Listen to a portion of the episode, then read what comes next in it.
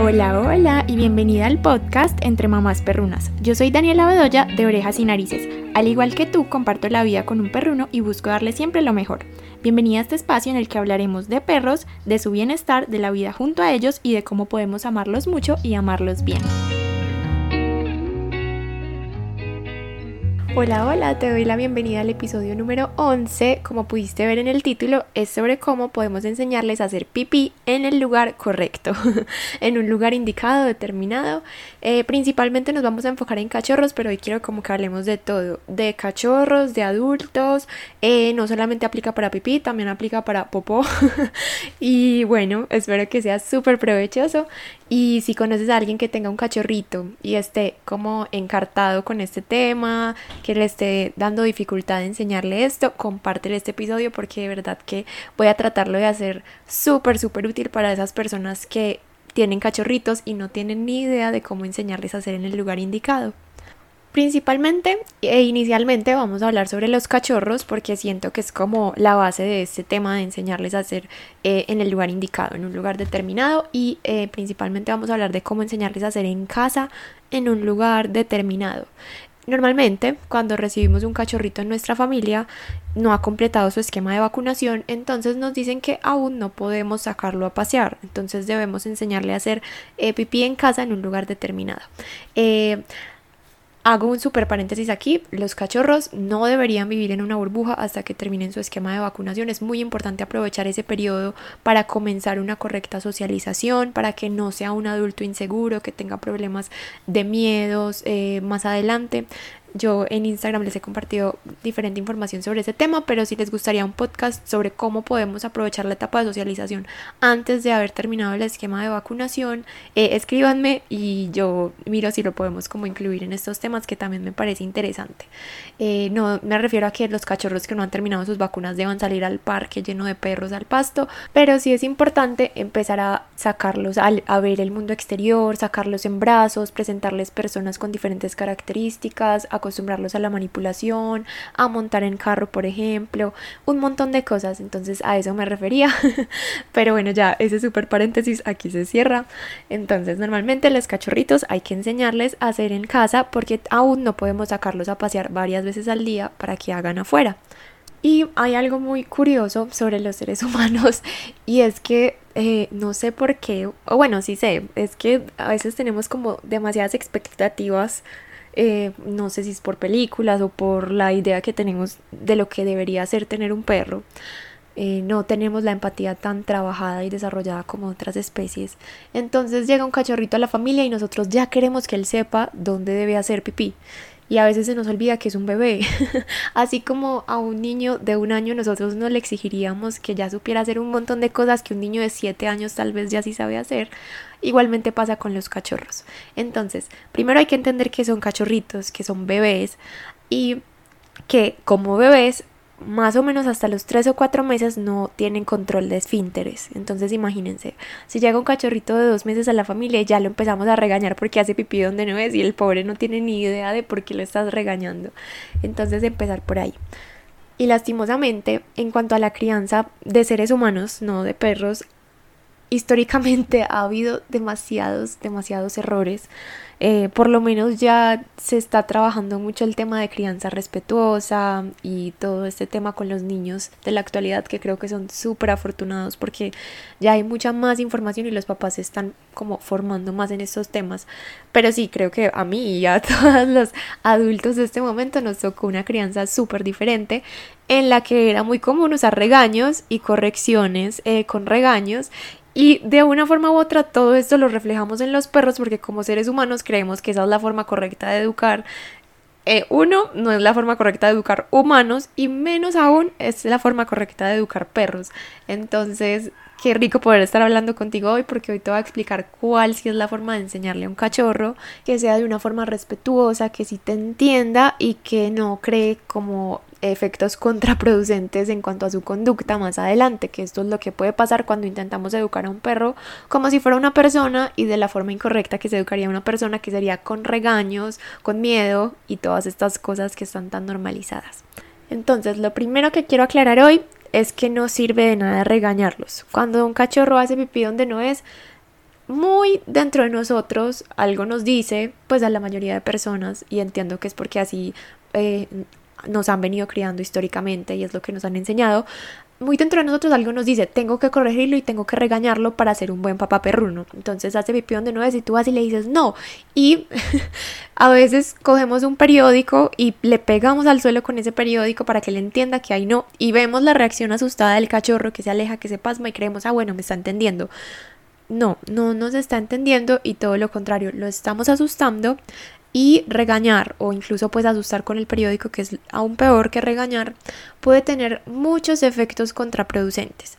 ¿Cuáles? Uno, que tu perro como ya asocia que hacer pipí es algo que te pone a ti en ese estado que a él le da miedo y que a ti te pone mal, entonces va a dejar de hacer pipí cerca de ti. Y para ti ya luego va a ser súper difícil premiarlo y enseñarlo a hacer donde sí es porque él tiene miedo de hacer cerca de ti. Otra cosa que puede generar es la coprofagia, que es cuando se comen el popó. A los perritos que los regañamos por hacer popó donde no es, ellos que entienden, ah, el popó me trae regaños, trae problemas, ¿qué voy a hacer? Me lo voy a comer para que evite así el regaño. Entonces, regañar, por favor, no. Yo sé que es súper difícil, que eso nos vuela la cabeza, como que digan, si mi perro hace pipí, tengo entonces que ignorarlo completamente, no lo puedo regañar. Sí, exactamente eso. Eso es lo más importante que les voy a, contar hoy. Yo ya enseguida, más adelante, pues les voy a contar como diferentes cosas y pasos que hay que tener en cuenta para así enseñarles a hacer pipí en un lugar determinado. Pero esto me parece tan importante que quería decirlo al inicio, por si alguien no va a escuchar el podcast completo, por lo menos que se lleve esta idea y es que no sirve de nada regañar cuando hacen pipí o popó en el lugar incorrecto y lo que hace es que eh, genera problemas. Entonces termina siendo muy muy malo, nada beneficioso. Otra cosa que puede pasar es que, por ejemplo, eh, no sé si les ha pasado ese caso de los perritos que cuando llega a visita se hacen pipí en la mitad de la sala y somos, ay, ¿por qué hace eso? Para que le preste atención. Efectivamente, sí es para que le prestes atención. Normalmente esto pasa en perritos que eh, no tienen buena tolerancia a la frustración porque nosotros siempre estamos pendientes de ellos. Entonces, esos perritos que de pronto, no sé, tú trabajas en la casa, entonces si él te trae la pelota, tú, bueno, se la vas tirando mientras trabajas y cosas así. O lo cargas entonces mientras trabajas. Que ya esto, si algo lo podemos hablar después, no es como no prestarles atención. Pero también hay que enseñarles que hay momentos en los que no podemos darles el 100% de nuestra atención y está bien. Eh, entonces, ¿qué pasa? A veces, por ejemplo, ese caso es muy común. Llega a visita a la casa, tú estás encartada con la visita, eh, enfocada en eso, no puedes prestarle atención a tu perro, entonces tu perro hace pipí porque sabe que así obtiene tu atención. Así no sea una atención buena, así sea una atención de regañarlo. Pero para ellos no hay diferencia, para ellos eso es obtener tu atención. Entonces esa puede ser una de las razones, como para llamar tu atención. Y la otra, que puede ser como que tú digas, funcionó, eh, sí, en algunos casos, pues regañar va a hacer que dejen de hacer pipí ahí, efectivamente. Pero ¿por qué pasa? Porque tu perro va a tener miedo a que tú estés en ese estado de rabia, de furia, de regañarlo. Entonces, pues va a dejar de hacer ahí. Puede que se quede hasta ahí o puede que pase a los problemas de comportamiento que les mencioné hace un segundo, que es como que le tenga miedo a hacer pipí cerca de ti o se quiera comer su popó para evitar el regaño. Entonces, hay que cuestionarnos, ¿de verdad queremos que nuestro perro deje de hacer pipí porque nos tiene miedo? ¿O eh, pues queremos enseñarle a hacer en el lugar correcto y hacerlo de forma respetuosa? Educar a un perro nunca se debería sentir mal. Esto es algo que alguien, no me acuerdo quién lo dijo, eh, y desde que yo escuché esta frase me quedó resonando porque es completamente cierta. O sea, educar a tu perro, enseñarle algo, nunca, nunca se debería sentir mal. Y creo que cuando los regañamos no se siente para nada bien, ¿cierto? Entonces, eh, ya teniendo todo esto súper claro, que regañar no es una buena opción, ya sí te voy a hablar entonces sobre cómo podemos enseñarles. Lo que hay que intentar hacer es enfocar nuestros esfuerzos en sí mostrarle y enseñarle dónde sí debe hacer y no en regañar o corregir donde no debe hacer. Entonces, si nos enfocamos en eso, de verdad con el tiempo vas a ver resultados y vas a ver que sí funciona. Pero hay que tener mucha paciencia y, como les dije ahorita, entender que un cachorro es un bebé. Eso principalmente. Entonces los cachorros que hacen pipí donde no se debe, la principal razón es, eh, uno, si está muy chiquito porque no controla esfínteres. Y dos, porque no sabe dónde sí debe hacer eh, o si de pronto pues ya le has enseñado, puede que haya un accidente porque sigue siendo un bebé, entonces pues él de pronto sí sabe, pero no alcanzó a llegar. Simplemente es eso. Ya si son adultos, que entonces ahorita por el final lo vamos a conversar, los adultos eh, es un poquito más complejo, o sea, todo lo que les voy a enseñar sobre cachorros puede funcionar en adultos, por ejemplo, si adoptaste una, un perro adulto, un adulto a tu familia y quieres enseñarle, te puede funcionar, pero si tal vez ese adulto está haciendo en el lugar, entre comillas, incorrecto, por otra razón diferente a que no sabe dónde sí debe hacer, que es muy común. En adultos ya hay que analizar un montón de cosas, entonces esto no te funcionaría en sí. Yo ya al final les voy a contar como cuáles pueden ser algunas de esas razones, pero para que lo tengan en cuenta, entonces primero hablemos sobre los cachorros. Desde el día que lo recibes en tu familia, podrías empezar a enseñarle en donde sí puede hacer pipí. Súper importante. Entonces, si de pronto estás pensando en incluir un cachorrito en tu familia, esto te va a servir muchísimo. Lo primero que yo te recomiendo es determinar un lugar de tu casa donde tú sí quieres que tu cachorro aprenda a hacer pipí. O sea, un lugar que tú digas, aquí quiero que haga pipí. Eh, normalmente elegimos como un patio, un balcón, algo así puede ser. Pero hay que tener en cuenta que los cachorros o los perros en general no hacen pipí cerca de donde comen o donde duermen. Entonces esto es súper importante porque si tú le vas a poner la comida también ahí cerca, este proceso de aprendizaje va a ser supremamente difícil porque para él no es natural hacer pipí donde come, por ejemplo. Si tú, por ejemplo, quieres que tu cachorrito aprenda a hacer pipí en el balcón de tu casa, entonces no le des su comida también en el balcón de tu casa. Por ejemplo, se la podrías dar en la cocina, buscar lugares diferentes, entender que dormir, comer y hacer pipí y popó deben ser en lugares alejados. Entonces, eso es básico para que nos funcione. Hay algo importante para aclarar y es que esto ellos normalmente lo deben aprender de su mamá cuando viven con su mamá y sus hermanos, pero sabemos que tristemente hay cachorritos que son obligados a vivir en esa primera etapa de su vida en lugares cerrados en los que tienen que convivir con su comida y al lado con su pipí y su popó. Esto crea perros que tienen los hábitos higiénicos dañados, entonces posiblemente esos perritos van a tener una confusión muy grande en cuanto a cuál es el lugar indicado para hacer pipí. Y son esos cachorritos que tal vez tú le compras una camita y él duerme ahí y al día siguiente ahí mismo se hizo popó y pipí y tú no entiendes por qué.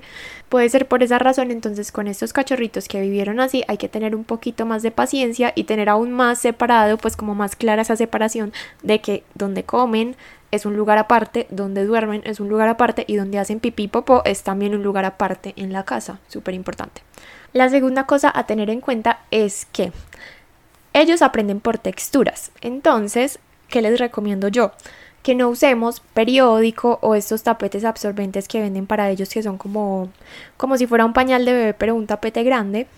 ¿Por qué? Porque estas son dos texturas que no se asemejan en nada al pasto de la calle, a la, a la hierba a la grama, no sé cómo más decirlo, aquí en Medellín le decimos manga, pero yo sé que eso casi no, no se usa en otros países, entonces bueno, cuando digamos pasto va a ser hierba, todo esto.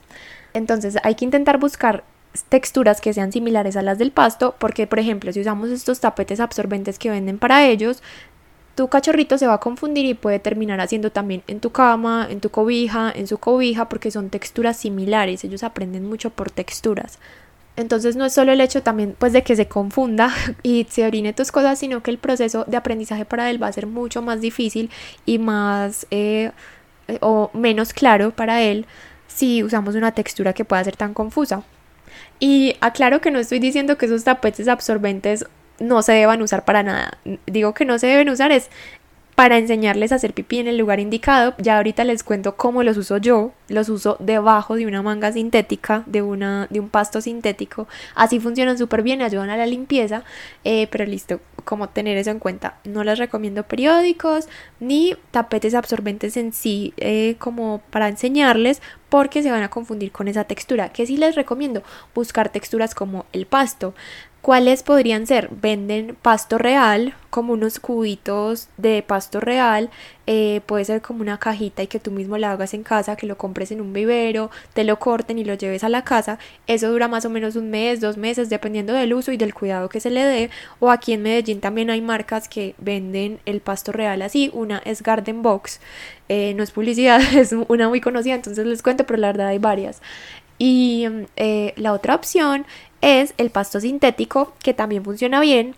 Eh, hay unos que venden que son como demasiado planos, pues que no se termina como sintiendo la textura de pasto, solo tiene como el color verde. Esos no se los recomiendo, les recomiendo que de verdad tengan como tiritas de pasto para que ellos empiecen a aprenderse esa textura y a entender que ahí es donde deben hacer. Esto de verdad que les ayuda mucho en ese proceso de aprender porque es claro para ellos, eso significa listo, textura de tiritas es que aquí puedo hacer de tiritas, me refiero sí como al pasto, como sí, como esa texturita pues que también a veces tienen los tapetes olfativos o algunas alfombras en casa, entonces bueno, textura de tiritas es donde sí puedo hacer y conectando con ese tema, ¿qué te recomiendo yo? Si en tu casa hay alfombras, la verdad es que mientras tu perro es cachorro y está aprendiendo a hacer en el lugar indicado, si es posible para ti recogerlas, es lo mejor, o sea, guardarlas por un tiempo, eso va a facilitar muchísimo el proceso de aprendizaje para tu cachorro y te va a ahorrar a ti muchos eh, inconvenientes teniendo que limpiar posibles accidentes ahí, porque es completamente normal. Eh, normalmente si se les enseña desde el inicio con textura de tiritas, pero como sé que la mayoría de personas hemos usado tal vez los tapetes absorbentes desechables que venden para ellos, es súper común que los cachorros se confundan con las alfombras que son planas.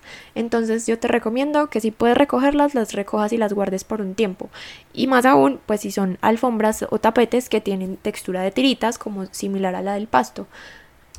En el caso de las alfombras olfativas, que sé que tienen esa textura, pues la verdad normalmente no hay ningún problema porque es un juguete interactivo que no se debe dejar a disposición. Como siempre les he explicado, la alfombra olfativa la ofrecemos para que busquen snacks por un rato y cuando se terminó y ya no están buscando más, pues se debe volver a guardar.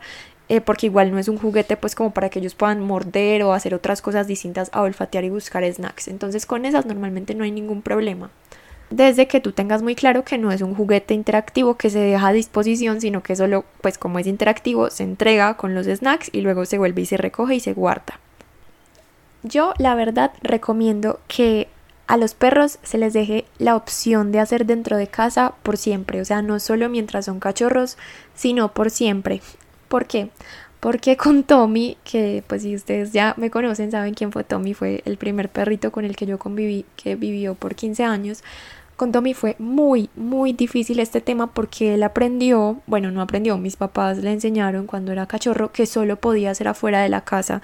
Yo no tenía una casa con jardín, o sea, había que sacarlo a pasear y hacer afuera. Esto está muy bien, o sea, era muy educado, entre comillas, pero entonces cuando llovía era imposible porque a él no le gustaba la lluvia, entonces se aguantaba muchas, muchas horas sin hacer. Si de pronto lo teníamos que dejar solo, eh, obviamente no, no lo dejábamos más de seis horas solo pues al día tratábamos de que no fueran periodos muy largos como debería ser, pero si de pronto alguna vez lo teníamos que dejar solo más horas, él no tenía la posibilidad de hacer en casa y ya luego en su vejez, cuando ya no podía caminar tanto, fue súper, súper complejo este tema porque se hubiera ahorrado muchos dolores de cuerpo y nosotros dolores de cabeza y de corazón de verlo así, eh, si hubiera tenido la posibilidad de hacer pipí dentro de casa. Y la verdad es que lo intentamos mucho. Eso fue ya cuando yo estaba grande. Compramos incluso la Garden Box, que es la que les hablaba ahorita, que es un pasto real que venden aquí en Medellín para que puedan hacer pipí en casa, como un cajoncito de pasto real. Pero fue imposible, fue muy, muy difícil. Eh, nunca lo logró hacer Solo al final, ya cuando estaba muy mal, lo logró hacer en un pasto sintético y fue porque de verdad ya estaba súper mal. Tanto que ya lo que hacíamos era mejor ponerle pañales porque a veces pues se le salía el pipí.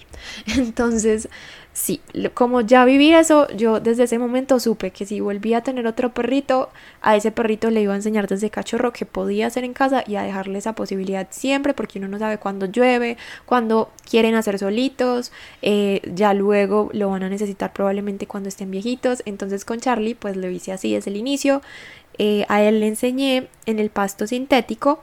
Porque Intenté en la Garden Box. Pues en la verdad ni siquiera era la Garden Box real, sino que eh, como yo ya se la había comprado a Tommy, utilicé una de las bases, eh, no la de madera, sino que eso adentro trae como una base metálica. Se los digo por si ustedes la tienen. yo la saqué de ahí porque como Charlie era tan chiquitico, subirse a la Garden Box en sí era súper difícil, era súper alta.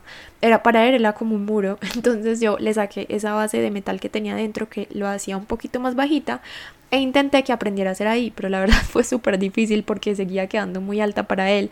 Él lo veía más como una diversión, como que se subía ahí a olfatear, a morder el pasto, pero en sí no, no aprendió a hacer ahí.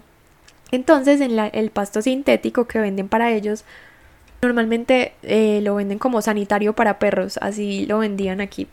Eh, la verdad me parece muy bueno. Lo único malo de eso es que hay que lavarlo, que eso es lo que uno se ahorra con el pasto real. El sintético hay que lavarlo, pero me funcionó más porque es muy planito, es mucho más bajito, entonces para Charlie fue mucho más fácil cuando era bebecito, porque él era muy chiquito, subirse ahí y entender que eso hacía como parte del suelo y que era un lugar de fácil acceso para hacer pipí. y entonces, ¿qué hago para, para limpiarlo? Pongo a veces periódico, casi siempre trato de que sea periódico, pues como para ser más ecológica. Eh, entre la capa, eso es, como una superficie de plástico y encima trae el pasto sintético, entonces entre la capa de plástico y el pasto sintético, que eso se puede separar, pongo periódico o a veces los tapetes absorbentes y así es mucho más fácil eh, la limpieza, pero igualmente hay que lavar pues la base de plástico, el pasto sintético y irlo cambiando. Ahora que está adulto la verdad no lo usa mucho, pero sí lo usa en las noches, como siempre tuvo la posibilidad en las noches, a veces tipo 3, eh, 4 de la mañana, me doy cuenta que se para, va, hace pipí y vuelve a dormirse. Pero la verdad es una opción que yo no le quiero quitar, pues quiero que la tenga ahí y que la siga usando. Y además cuando llueve es demasiado útil y me gusta que tengas opción ahí. Cuando me he ido de viaje y tal vez se queda con mi mamá, facilita mucho la vida porque pues su rutina cambia, entonces como que él entiende que ahí sí puede hacer y, y no, me encanta que tenga esa opción, la verdad, amo que tenga esa opción y no se la quiero quitar. Y ya Charlie tiene tres años y no es que sea su opción principal, no debería serlo, por eso es tan difícil el manejo de hecho porque pues hay que limpiarlo, mantenerlo limpio, no es como una opción permanente. pero para entrenamiento de cachorros es excelente y para tenerlo como opción de emergencia para adultos me parece también una muy buena opción. Igual, la verdad yo les recomiendo más el pasto real. ¿Por qué? Porque no tienen que hacer el tema de la limpieza. Esa lavada es maluquita. Y eso pues obviamente acumula un olor muy maluco porque es olor a pipí pues ahí vivo. Pero, eh, ¿qué pasó? Pues en mi caso, Charlie ahí fue donde aprendió. No sé si más adelante le puedo enseñar en el pasto real. Voy a intentar. Eh, en este momento no lo hago porque, como saben, vivo eh, con mis papás y con Abril. Y ella también usa ese sintético. Y quiero intentarlo el próximo año, que me voy ya a ir a vivir con el papá de Charlie en nuestra casa que la están construyendo. Entonces ahí quiero intentar enseñarle en el pasto real pero eh, es algo que he pensado mucho y me digo a mí misma como que la verdad, pues si él se siente cómodo en el pasto sintético, prefiero dejarle una opción que sepa que él sí va a usar eh, si de pronto está solo, en caso de emergencia. Entonces, no sé, voy tal vez a intentar más adelante enseñarle. Pero esa sí me parece una mejor opción si tú logras enseñarle a tu cachorro a hacer ahí porque no tienes que lavarlo, eh, eso se va muriendo un poquito, pero si tú lo riegas, le echas agüita como siempre que hace pipí, la verdad puede durar mucho y no acumula tantos olores como el pasto sintético también. Entonces es como más higiénico, más fácil de manejar. Puede ser un poquito más costoso, pero me parece mejor. Y pues es literalmente pasto real al mismo que se van a encontrar en la calle. Entonces súper buena opción para enseñarles. Y listo, ahora sí, si ya determinamos un lugar de la casa, ya tenemos la herramienta que va a ser el, como el sanitario entre comillas donde queremos que haga, que tiene textura de pasto, eh, ya sea real o de mentiritas. Eh, si ya tienes esto, ¿cómo le empiezas a enseñar que ahí sí debe hacer? Ahora sí, vamos a hablar del tema realmente importante. Hay que anticipar tres momentos con los cachorros. Ellos siempre hacen después de comer, jugar o dormir. Entonces, si tú tienes súper claros estos tres momentos, va a ser muy fácil enseñarle. La idea es siempre que si haga donde es, premiar. Y si de pronto se equivocó e hizo donde no es, ignorar completamente y limpiar bien, que enseguida les voy a hablar de eso. Pero quiero entonces que esto quede súper claro. La idea es anticiparnos, llevarlos, que hagan donde sí es, premiar. Y si de pronto hubo un accidente, ignorar completamente y limpiarlo súper bien. Esa es la base para enseñarle a un cachorrito a hacer donde sí es. Entonces anticipa estos momentos y si por ejemplo tu cachorro estaba haciendo una siesta y se acabó de despertar, literalmente cárgalo y llévalo corriendo porque eso es que ya enseguida va a hacer. lo pones en el lugar que sí es. Eh, o bueno, si, si sientes que no es tan rápido que se va a hacer pipí, pues puedes llamarlo caminando para que se acerque. Y cuando lo pongas ahí, ¿qué te recomiendo yo? Tener una palabra clave o algo que la asocie con ese momento de hacer pipí. A mí con Charlie me funcionó decir pipí aquí. Entonces yo le decía pipí aquí y ya él sabía que tenía que hacer pipí. Se lo aprendió súper rápido. Obviamente al inicio no va a saber qué significa, entonces trata de decirlo siempre que esté haciendo al inicio para que empiece a asociar esa palabra con esa acción. Entonces lo pones ahí, esperas a que haga, muy probablemente va a ser muy rápido si se acaba de despertar de la siesta. Y apenas, apenas haga, le dices muy bien o lo premias, como tú lo felicites con tu voz, si quieres también con un premio de comer, con una galletita, con un snack, pero la verdad es que con tu voz pues debería ser más que suficiente, hazle fiesta, celébrale y muy bien. Hay como una guía que no sé qué tan cierto sea esto, esto es como algo que yo leí en internet cuando iba a recibir a Charlie en mi vida, pero no, no sé cómo que también esté, pero a mí me sirvió. Se los voy a compartir por si les sirve. Y es que las horas que aguantan los cachorros de un pipí a otro normalmente son como los mismos meses que tienen. Entonces, si tu cachorro tiene un mes, que un mes no debería estar todavía en tu casa, pero sé que a veces pasa cuando son adoptados o cosas así, aguanta normalmente una hora. Si tiene dos meses, que es la edad en la que deberían llegar a nuestra casa, mínimo, pues, pues de ahí para arriba está bien, pero que no sea menos de dos meses. Eh, puede aguantar dos horas. Si tiene dos meses, dos horas. Si tiene tres meses, ya puede ir aguantando unas tres horas. Y si tiene cuatro meses, unas cuatro horas. Es como una guía para cachorros muy pequeños. Pero la verdad, pues dependerá de cada caso y principalmente de anticipar estos tres momentos después de jugar, comer y dormir. La verdad es que es un proceso de mucha paciencia. Yo sé que no es fácil y que a veces puede ser muy frustrante, pero hay que entender que son bebés, pues que tenemos un bebé ahí a quien le estamos enseñando, puede haber accidentes, pero de verdad que sí, con paciencia, lo llevas bastantes veces al día, todas las que sea necesario, y le, lo premias cada vez que sí haga donde sí es, vas a ver resultados. Entonces, dale con toda la energía y sigue como al pie de la letra esto. Yo sé que a veces si se equivocan nos frustramos y nuestra primera como Em, impulso, nuestro primer impulso es regañarlos. Y sé que a veces influye como que de pronto haya una visita en tu casa y tú no quieres quedar como que tienes un perro que no sabes educar, entonces lo regañas. De verdad no, de verdad no, no regañen, no sirve para nada. Ignoren completamente y limpien súper bien. Y aquí viene otro consejo, otra indicación que hay que tener en cuenta y es cómo limpiamos. Cuando ellos se equivoquen, trata de ignorar completamente y, eh, o bueno, si ves que va a orinar, va, va, a hacer pipí y no, no como que ha empezado a hacerlo, alcanzas a cogerlo y llevarlo corriendo al lugar que sí es. Eso sí se puede hacer. Pero si ya empezó a hacer pipí, ignóralo completamente y limpias con un limpiador bioenzimático. Es súper importante porque este tipo de limpiadores son los que realmente borran el rastro. Como ustedes saben, ellos tienen un olfato mucho más desarrollado que el nuestro. Entonces, este tipo de limpiadores normalmente se consiguen en tiendas de productos para mascotas debe, decir en el empaque eso, también a veces en supermercados debe decir bioenzimático. Eh, aquí en Medellín yo lo he visto en Dollar City, incluso hay uno que se ve muy bueno y es de Dollar City, muy barato, para que sepan pues que opciones hay muchas, pero que sea bioenzimático. Y ya con eso limpia súper bien el, donde hizo y así de verdad se va a borrar el rastro algunos perritos podrá tomarles, no sé, un proceso de un mes. Hay unos que a los tres meses ya tienen súper claro dónde sí hacer y puede que sus humanos ni siquiera hayan seguido estas indicaciones que yo digo aquí, pero la, entendieron muy bien. La clave está en eso.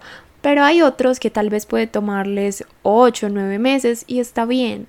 Eso es un proceso largo, es un proceso diferente para cada perro, dependerá de muchos factores, de cómo haya sido ese proceso de enseñarle y también debemos tener presente que siempre puede haber accidentes. O sea, no es como que tu perro no haya aprendido dónde sí pero tal vez estaba muy emocionado o acababa de jugar y no alcanzó a llegar y tuvo un accidente. Es completamente normal, entonces debemos entender eso. Pero de verdad que con paciencia se puede lograr. y cuando ya su esquema de vacunación haya terminado, ¿cómo le enseñas a hacer afuera? Que esto también es súper importante. La verdad creo que o sea, es un tema complejo y depende también mucho de cada caso, pero cositas que podemos tener en cuenta es empezar a sacarlos un montón, igualito que como hicimos cuando les enseñamos a hacer en el pasto en casa.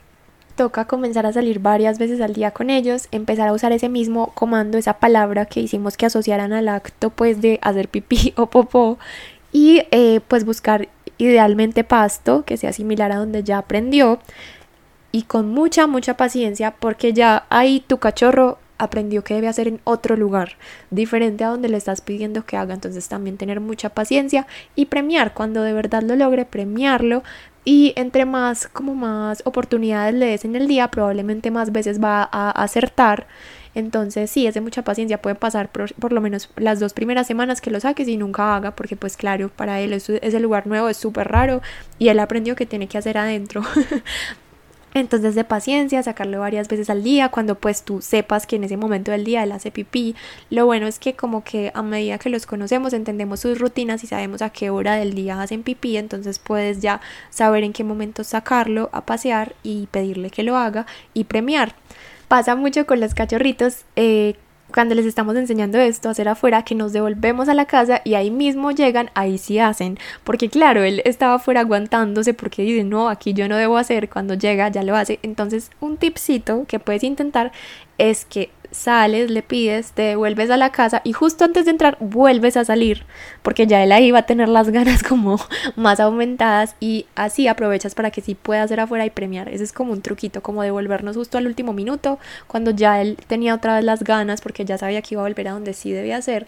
Ese es como un truquito, pero la verdad es que si tenemos como una palabra clave que ellos asocien, premiamos y ya aprendieron en textura de pasto, va a ser mucho, mucho más fácil trasladar esa conducta a la calle. Y bueno, ahora hablemos sobre los adultos. ¿Qué pasa cuando los adultos eh, hacen pipí en casa en el lugar que no es? Esto puede tener muchísimas, muchísimas causas o razones. La verdad es que, como siempre les digo, yo creo que deben creer que soy muy cansona y muy fastidiosa de que siempre les termino diciendo como no, busca asesoría de un profesional que te guíe, te asesore, analice bien tu caso. Pero la verdad es que con los perros nos toca así, pues y no solo con los perros, como con cualquier ser emocional, porque la verdad hay muchas cosas en juego. Entonces yo les voy a contar hoy como algunas de las causas que pueden hacer que un perro adulto haga pipí en casa, pero eh, si está entre tus posibilidades conseguir la asesoría de un profesional en comportamiento canino actualizado y respetuoso, claramente siempre será la mejor opción. Y pues si es un caso difícil que de verdad te quita la tranquilidad y te estás enloqueciendo, claro que será muy recomendable que lo hagas lo antes posible. Principalmente hay que analizar eh, lo que les decía al inicio, el tema de los hábitos higiénicos. Si tal vez ese es un adulto que nunca aprendió que eh, hacer pipí y comer y dormir se hacen en lugares separados, y pues tal vez no se viene de algún criadero o tú lo rescataste, puede que tenga eso súper trocado en su cabeza, entonces para él no va a ser natural, no va a ser cerca de donde duerme o donde come, que es una de las razones por la que los perros pues normalmente no hacen en casa, sino que prefieren hacer afuera, es muy normal. Entonces tener eso en cuenta. Eh, por ejemplo, Charlie, hago un paréntesis, pero por ejemplo, Charlie, como les digo, tiene la posibilidad de hacer aquí en mi casa en el pasto sintético, pero el, el popó prefiere aguantárselo así sea un día entero antes de hacerlo en la casa. Solamente hace aquí cuando de pronto está enfermito y tiene diarrea, pero de resto él prefiere hacerlo afuera. Y esto es porque es natural en ellos, es completamente natural eh, tener esa higiene de no hacer donde viven, donde comen, donde duermen. Entonces, eh, eso es súper importante revisarlo. Si tal vez ese perro adulto tiene como esos problemas desde el inicio, hay que analizar un montón esa historia, ver cómo se le puede ayudar otra vez a reconstruir eso y poco a poco teniendo paciencia, entender que no es que él esté haciendo en casa por ponernos furiosos, por llamar la atención, sino que tal vez tiene un montón de cosas detrás en la historia en donde no se pudo formar como ese patrón, como sí, como esos hábitos higiénicos entre comillas normales para los perros, entonces hay que reconstruirlo. Otra razón podría ser por lo que les contaba de que se le ha regañado, Tal vez se le ha regañado y a este perrito el regaño no le dio miedo, sino que lo tomó como una forma de saber que así también puede capturar o llamar la atención de sus humanos, como les contaba al principio. Entonces puede ser eso mismo que les contaba, como ese mismo caso, pero ya en un perro adulto. Otra cosa que hay que analizar es si tu perro es inseguro, nervioso, muy miedoso, porque esto afecta un montón. Si tal vez lo sacas a la calle y tú no entiendes por qué no hace pipí, no hace pipí y es muy nervioso, probablemente esté muy asustado y no se siente seguro en ese lugar cuando lo sacas y por eso no está haciendo pipí ni popó. Ellos tienen que sentirse como tranquilos, no tener miedo de dónde están. Igualmente, entonces este perro que le tiene miedo a hacer afuera, entonces puede que en la casa se sienta más seguro y haga ahí. O si por el contrario tú quieres que aprenda a hacer en la casa en un lugar, pero para él ese no es un lugar seguro, tú lo has regañado, se siente inseguro o hay algo, un estímulo que lo asusta, probablemente no va a hacer pipí ni popó ahí porque la verdad cuando ellos hacen, ellos eh, están muy vulnerables. No sé si han visto que cuando ellos hacen popó normalmente nos miran con una cara como de preocupación y eso es porque ellos se sienten vulnerables. Algo que le puede ayudar a los perros a que cuando hagan popó en la calle estén más tranquilos es que si te mira, tú mires como para los lados, como dándole tranquilidad de que tú estás cuidando, que nada malo le va a pasar en ese momento. No me acuerdo dónde leí eso, pero de verdad que cuando lo hago yo noto que a Charlie le da más tranquilidad. Entonces, entender que para ellos eso es, sí es una posición vulnerable y necesitan sentirse muy seguros para hacerlo. Ya eh, si por ejemplo este que menciono es el caso de tu perro, obviamente hay que trabajarlo de la mano de un profesional en comportamiento canino, un etólogo o alguien que sepa de estos temas y te pueda realmente eh, como asesorar mirando bien qué sucede y por qué está pasando, encontrar la causa emocional y desde ahí empezar a darle mucha, mucha confianza paso a paso. Otra cosa que pasa mucho es que cuando hacen pipí y popó, nosotros nos devolvemos y nos entramos a la casa. Entonces, para tu perro, hacer pipí y popó significa que su paseo, su momento favorito, se terminó. entonces, es súper importante que ahí no se termine el paseo, porque si no, ellos empiezan a aguantarse, a aguantarse. Entonces, puede que solo haga ya dentro de la casa o se aguante un montón en el paseo, y eso no lo queremos. Entonces, ¿eso cómo se soluciona? Es muy fácil, no acabes el paseo inmediatamente tu perro haga pipí y popó. Obviamente, a veces nos toca, pero que no sea pues como lo común, que sea solo muy de vez en cuando, cuando pues tengas mucho afán por alguna razón y o vayas a salir de casa y tengas que sacarlo antes, cosas así, pero que no sea la regla que apenas haga pipí y popó se termine el paseo, sino que a partir de ese momento también pueda divertirse, olfatear, hacer algo que le guste, que no lo asocie con que eso significa que se devuelve a la casa. Y algo que eh, es muy común, que nos causa muchas dudas, es el tema de marcar territorio. Los perritos que orinan un montón y marcan territorio. Esto se puede ver a muchas cosas. Es una de las razones que sí que recomiendo que la analicen con un profesional en comportamiento y más aún antes de decidir de pronto esterilizarlos. Yo no estoy en contra de la esterilización, de hecho Charlie está esterilizado, pero eh, por ejemplo, Charlie es un perro muy miedoso y se volvió mucho más miedoso después de castrarlo.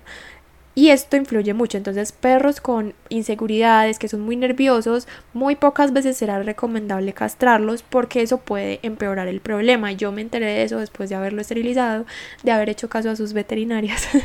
Entonces, siempre que vayamos a esterilizar es muy importante tener también la asesoría de un profesional en comportamiento que analice el caso y te diga si, si es recomendable o si tal vez es mejor más adelante. Eh, hay muchos factores en juego. Obviamente, hago un paréntesis enorme, eh, un signo aquí de advertencia. Obviamente perros que vivan en la calle, que no podamos garantizar pues que no se van a reproducir, es súper recomendable esterilizarlos porque es la forma de controlar ese problema. Pero pues perros que viven en casa, bajo tu cuidado, bajo el cuidado de una familia, podemos tener más cuidado en que no se reproduzcan, podemos tenerlo bajo control y eh, analizar otros factores antes de tomar una decisión que pueda afectar mucho a nivel pues emocional. Entonces el tema de marcar territorio puede que ayude a eh, castrarlos, pero hay que tener esos factores que les digo en cuenta, analizar bien el caso individual y muchas veces no tiene nada que ver con eso, sino que se puede pues como solucionar sin necesidad de castrar.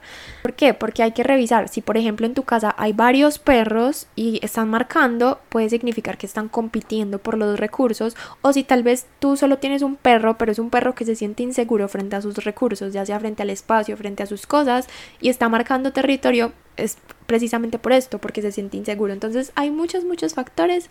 Lo mejor siempre será eh, buscar asesoría de alguien que sepa eh, cómo, lo que hace, un profesional en comportamiento bien actualizado, bien respetuoso. Súper importante. Estoy leyendo un libro que eh, es muy común, probablemente si ustedes saben de perros ya se lo leyeron, pero yo no lo había podido comprar, me moría por leerlo, ya lo estoy leyendo. Se llama Al otro extremo de la correa. Y ahí decía que eh, pues es un libro sobre el comportamiento de los perros, pero la nota inicial de la autora es que nunca te dé vergüenza buscar asesoría de un profesional y que aunque estemos leyendo el libro, si hay algo con nuestros perros que nos está quitando la tranquilidad, que sabemos que ellos no se la están pasando bien, que no dudemos en buscar la asesoría, la ayuda de un profesional en comportamiento. Pero que decía ella, alguien que tú sepas que te trata a ti con la misma amabilidad que trata a tu perro. Y eso me pareció básico, sí. O sea, esa es la cuestión. Que tú sepas que va a tratar a tu perro con la misma amabilidad que te trató a ti, pues que es una amabilidad que a ti te parece correcta. Obviamente si es grosero contigo, pues sí que también lo sea con tu perro, no, no es la idea. Pero sí, o sea, alguien que sepa tratarte a ti bien y también a tu perro, ya, esa es una persona que por lo menos tú sabes que lo va a hacer de forma respetuosa. Muchos, muchos factores a la hora de elegir un profesional. De pronto más adelante podemos hablar sobre eso en otro episodio, pero es como algo que quería contarles porque me pareció súper válido como ese detalle a tener en cuenta. Y bueno, eso es todo por hoy. Espero que les haya gustado. Es un episodio un poquito más cortico de lo normal, pero creo que es muy valiosa la información, especialmente si tú eres como una mamá perruna eh, nueva o un papá perruno nuevo que tiene un cachorrito y que tal vez no había tenido perros antes, o tal vez tuviste hace mucho y quieres aprender a hacer las cosas bien esta vez. Entonces, qué rico que me hayas escuchado, muchas, muchas gracias. Es un proceso de mucha paciencia, de mucho amor.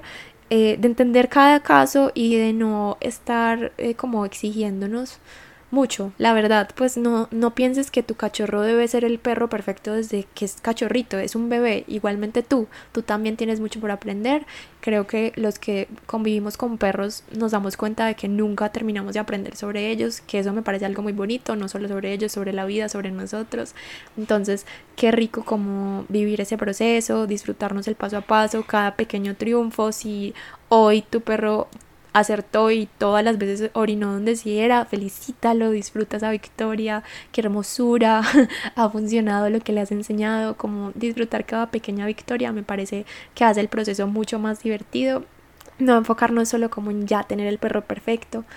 Y la verdad es que la etapa de cachorritos está llena de retos para mí es muy, muy retadora, me parece muy retadora, pero de verdad que es hermosa y son demasiado lindos y también tiene un montón de risas y de experiencias lindas y tiernas, entonces disfrutar mucho cada proceso, tener paciencia, mucho amor por ellos y así poco a poco vas a ver resultados.